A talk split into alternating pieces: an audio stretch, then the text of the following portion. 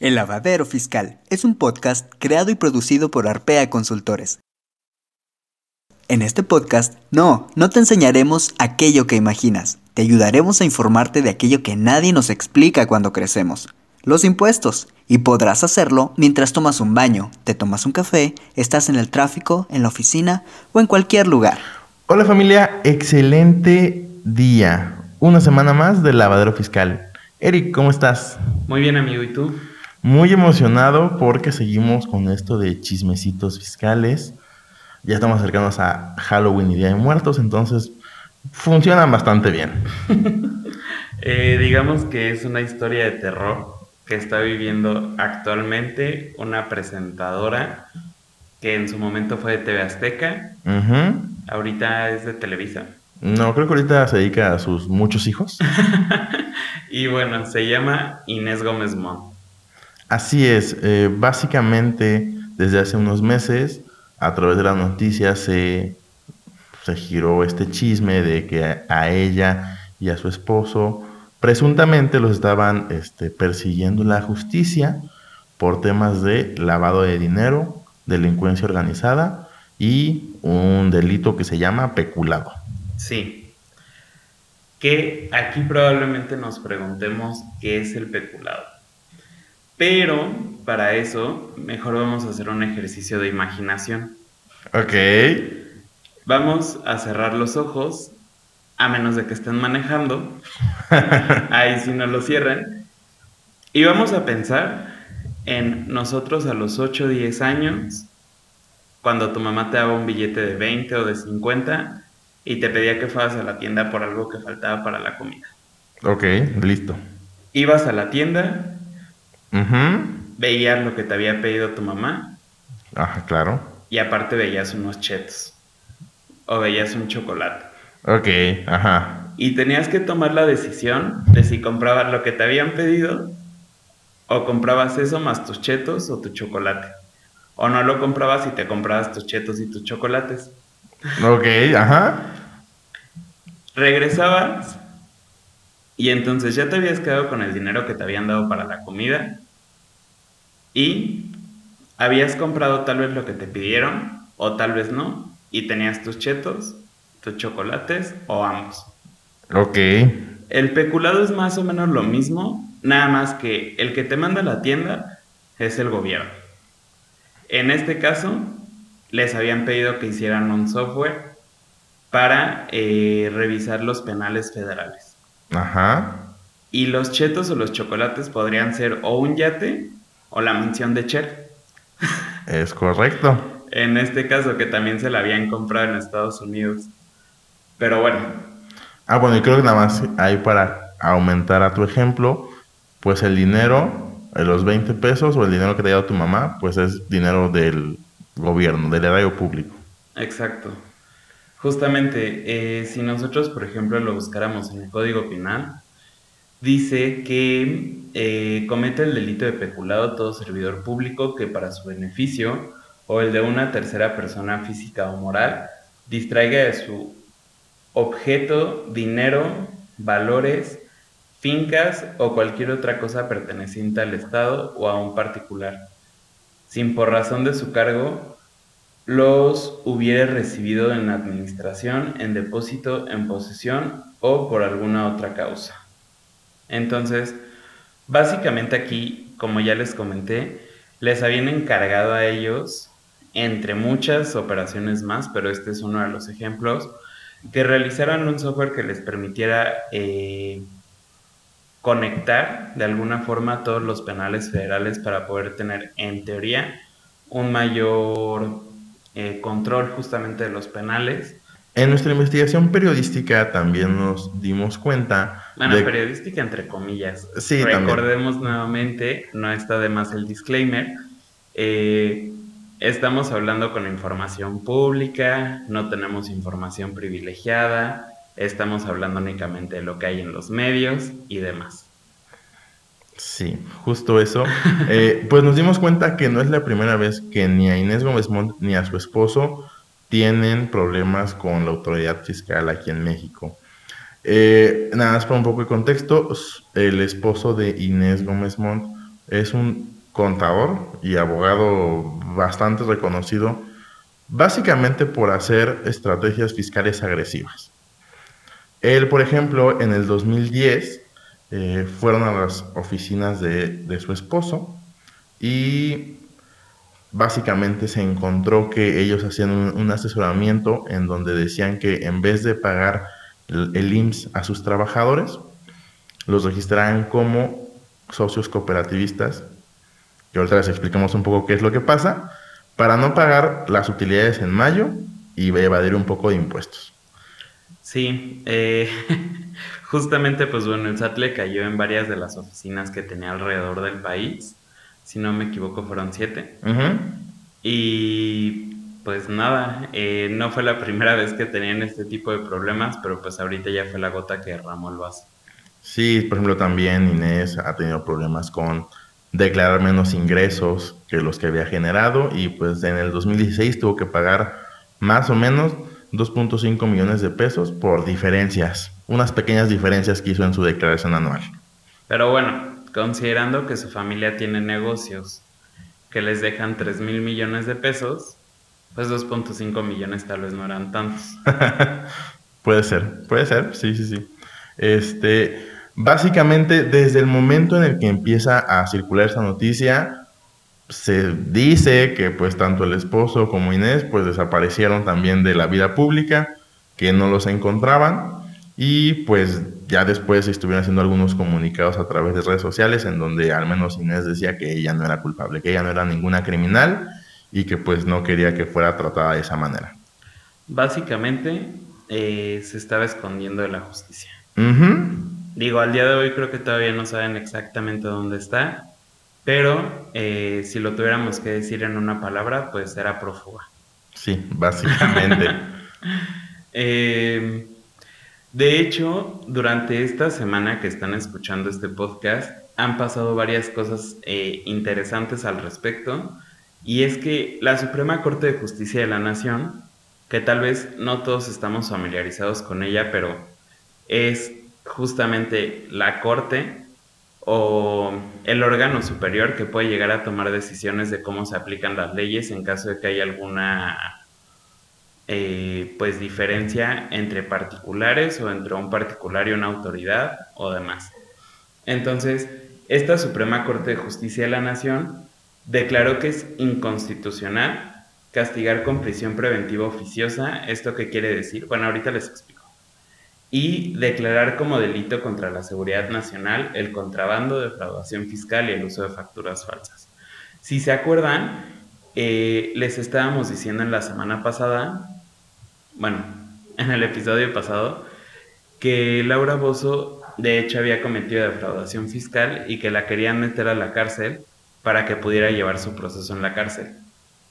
A esto de prisión preventiva oficiosa se le conoce de esa forma porque todas las personas, por ejemplo, que caigan en alguno o que hubieran caído en alguno de estos tres delitos que es contrabando, defraudación fiscal o el uso de facturas falsas, deberían de irse a la cárcel a fuerza para poder llevar ahí su proceso, porque como era un delito contra la seguridad nacional, pues estaban poniendo en riesgo al Estado.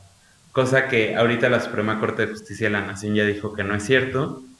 Y entonces, eh, pues ya no van a tener esta prisión preventiva oficiosa y van a tener que demostrar con pruebas que la persona o puede destruir las pruebas que tiene la otra parte para culparla o bien que se puede ir del país o que puede ser peligroso que esté en libertad mientras están llevando a cabo su juicio. Sí, justo, nada más también para ejemplificar estos tres delitos, recordemos que el contrabando pues es eh, que entra al país mercancía que pues no esté pagando impuestos, que la traigan pues básicamente escondidas. El tema de usar facturas falsas pues es que una empresa te emite una factura para que tú llegues a pagar menos impuestos y básicamente está un poco relacionada con el tema de defraudación fiscal cuando se compran facturas, porque obviamente estás haciendo un perjuicio al fisco federal al pagar menos impuestos. O, por ejemplo, si eres una persona que dice, ay, no, en mi anual de sueldos y salarios me salió mucho impuesto, le voy a bajar mis ingresos y no pasa nada, también se puede equiparar a defraudación fiscal. Y aquí acuérdense que estos son algunos ejemplos, pero hay otros muchísimo más sencillos. Si yo, por ejemplo, comienzo a traer pacas de ropa de Estados Unidos a México para vender y no tengo el pedimento que ampara que yo las compré en Estados Unidos y las traje a México, es contrabando. Probablemente no te busque la autoridad. Eso también es un hecho. O sea, el SAT te va a decir ni te topo. Pero eso ya es un contrabando en estricto sentido. Y la defraudación fiscal, como ya les habíamos dicho, es hasta el pago de la tarjeta de crédito en efectivo. Sí, por eso nuestra insistencia en que tengan mucho cuidado con el tema de impuestos. Exacto. Eh, es, es un tema interesante todo lo que ha estado pasando con ella porque definitivamente creo que el SAT a veces lo que busca es demostrarle a la población que si se puede ir contra estas personas que pueden comprar la mansión de Cher, que no fue nada barata, eh, que pueden tener siete hijos y tenerlos con un buen estilo de vida, que pueden hacer y deshacer en México, porque aparte pues también tienen presencia pública como presentadora en su caso y demás. Eh, creo que justamente el SAT lo que busca es demostrar que si se puede ir contra ellos, se puede ir contra cualquier persona. Y también creo que es un poquito de terrorismo fiscal, si lo tuviera que decir. Que eso no sé si ya lo habías explicado, más por si alguien es la primera vez que nos escucha, que es el terrorismo fiscal. Sí, creo que sí ya lo había explicado, pero el terrorismo fiscal son todas estas campañas que están haciendo dentro del SAT o los legisladores para que em, pues todos sintamos un poquito de miedo, temor, respeto al SAT. Respeto creo que es lo último, más bien es miedo. eh, con todas las cadenas de que, oye, ya se te van a vencer tus impuestos, ya se vencieron, ni siquiera se han vencido y ya te están molestando y ya te los están cobrando y demás. Todo eso se considera terrorismo fiscal. Ok, sí. Entonces, el tema, por ejemplo, ahorita con Inés Gómez Montt es que va justamente a hacer un amparo para la finalidad de que pues sí se haga el tratamiento de lo que dijo la Suprema Corte de Justicia y pues todo su proceso lo pueda vivir en libertad. Sí, digo, esto literal acaba de pasar, ustedes nos están escuchando en jueves, esto acaba de pasar creo que el lunes, si no me equivoco, lunes, martes, o sea, es relativamente reciente. Tendríamos que ver cómo se desenvuelve la situación, pero eh, pues va a estar interesante.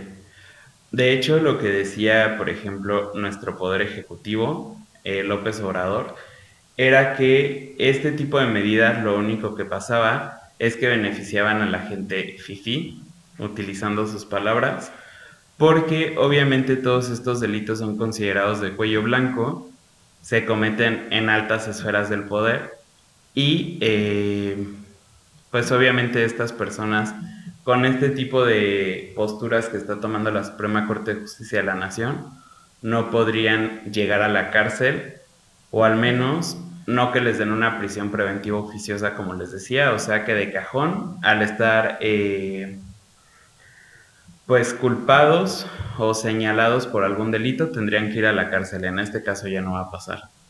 Que por ejemplo, respecto a esto que dice Andrés Manuel eh, López Obrador, el juez mayor que está en la Suprema Corte dijo que no, que realmente afectaba a los más pobres.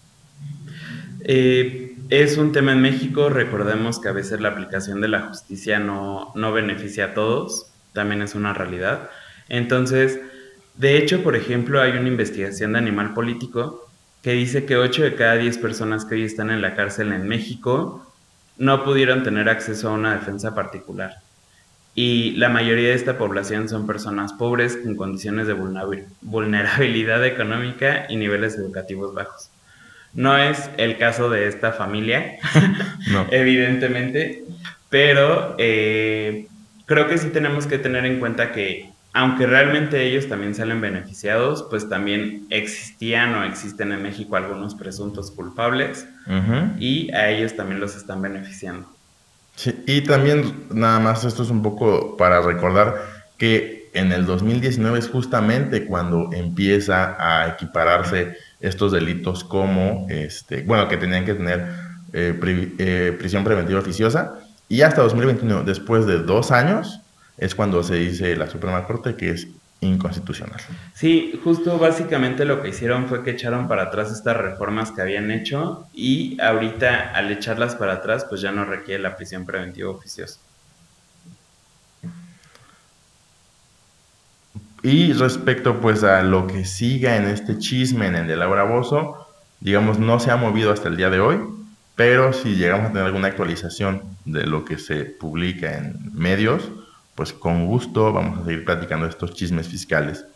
Lo que sí es importante mencionar es que también en esta semana, aparte de lo que hizo la Suprema Corte, la Cámara de Diputados y la Cámara de Senadores aprobaron la ley de ingresos y la resolución miscelánea fiscal para el 2022. Exacto. Eh, digo, ahí ya si tenemos oportunidad nos iremos incluso con chismes fiscales un poquito más viejitos de que Juan Gabriel, Luis Miguel y demás. Pero eh, justamente como dices, esta semana se aprobaron estas, estas leyes de, pues, del 2022 y em, ya se está viendo con un poquito más de claridad el chisme de toda la reforma de cómo iba a estar y demás. Eh, recordemos que es oficial hasta que se publique en el diario oficial de la federación, si bien ya pasó por los diputados y senadores, es oficial hasta que está en el diario oficial de la federación, pero cada vez es un poquito más claro. Entonces, la próxima semana vamos a estar hablando de esto y vamos a estar descubriendo qué es lo que nos depara el destino para el 2022. Sí, justamente eh, vienen cambios interesantes, básicamente y fuera de las cosas más históricas, al menos que hemos vivido en estos últimos años, en donde que lo haya aprobado la Cámara de Diputados y en menos de un mes la haya aprobado la Cámara de Senadores. Sí, no es que no pase.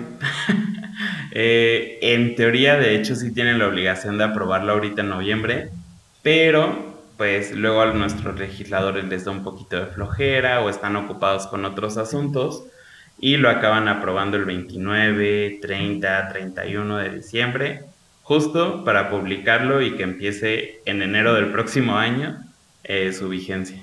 Exacto, entonces eh, esperemos con ansias el siguiente episodio y creo que vamos a tener también sorpresas para el siguiente. Alguna noticia importante. Excelente. Eh, bueno, aquí recordemos que si necesitan algún tipo de asesoría o algo similar, estamos disponibles para ustedes. Nos pueden encontrar en Instagram, Facebook, eh, TikTok, eh, YouTube, Spotify, etcétera pero todos los accesos a nuestras páginas, redes y demás los pueden encontrar en Instagram, que digamos que es como nuestra red principal. Eh, ahí van a poder entrar a la página, agendar una asesoría con nosotros y demás. Exacto, entonces si están por emprender y no saben si es el mejor momento ahorita 2021 o esperarse al 2022, podemos tener alguna asesoría uno a uno en donde podamos aclarar dudas. Es súper importante y más en estas épocas porque todo lo que conocíamos, creíamos que conocíamos, lo que conocía nuestro tío que nos da tips de finanzas y de negocios y emprendedurismo, ya cambió o va a cambiar. Entonces, asesórense con personas que sean expertas en la materia para que puedan tomar las mejores decisiones. No siempre lo obvio es lo mejor. Es correcto. Y pues nada, así terminamos una semana más. Yo soy Arturo. Yo soy Eri. Juntos somos Arpea y nos vemos la siguiente semana. Nos vemos. Bye.